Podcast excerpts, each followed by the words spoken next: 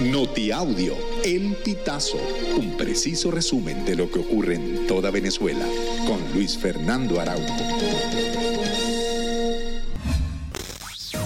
Amigos, bienvenidos a una nueva emisión del Notiaudio El Pitazo. A continuación, las informaciones más destacadas.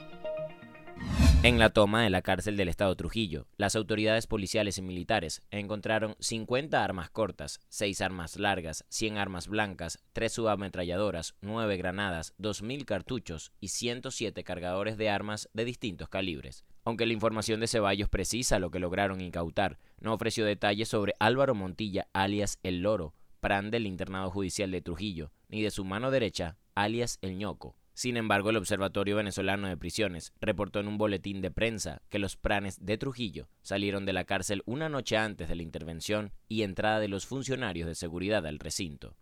La ministra de Servicios Penitenciarios, Celsa Bautista, informó que habilitaron un sitio en Internet para permitir a los familiares de los reclusos que estaban en las distintas cárceles intervenidas por el gobierno encontrar dónde estarán de forma temporal.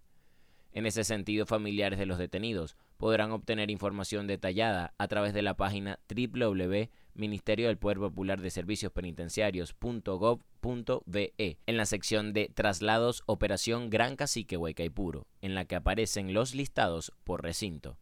A través de la operación Cacique Huaycaipuro, el gobierno venezolano ha realizado un total de seis intervenciones a centros penitenciarios en menos de dos meses.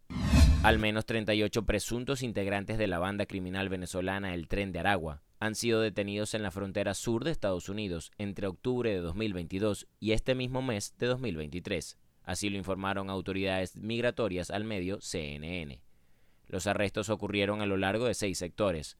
Unas dos de estas personas están siendo enjuiciadas por supuesta entrada ilegal a Estados Unidos. Según explica la patrulla fronteriza, una de estas personas fue detenida con un grupo de 15 migrantes después de cruzar la frontera entre México y Estados Unidos, cerca de Texas.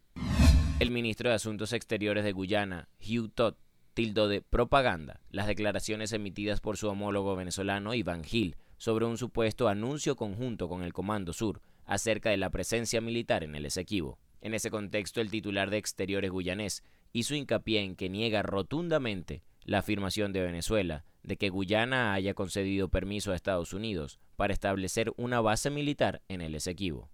Pensionados de la misión Amor Mayor recibieron este miércoles el pago correspondiente a noviembre, más una bonificación. Sin embargo, el monto decepcionó a los beneficiarios. Entre la suma del pago de la pensión y el mes de bonificación, los beneficiarios recibieron 260 bolívares, lo que equivale a 7.40 dólares, tomando como referencia el dólar del Banco Central de Venezuela. Amigos, y hasta acá llegamos con esta emisión del Notiaudio El Pitazo. Recuerda hacerte super aliado para mantener vivo el periodismo independiente en Venezuela. Narró para ustedes Luis Fernando Araujo.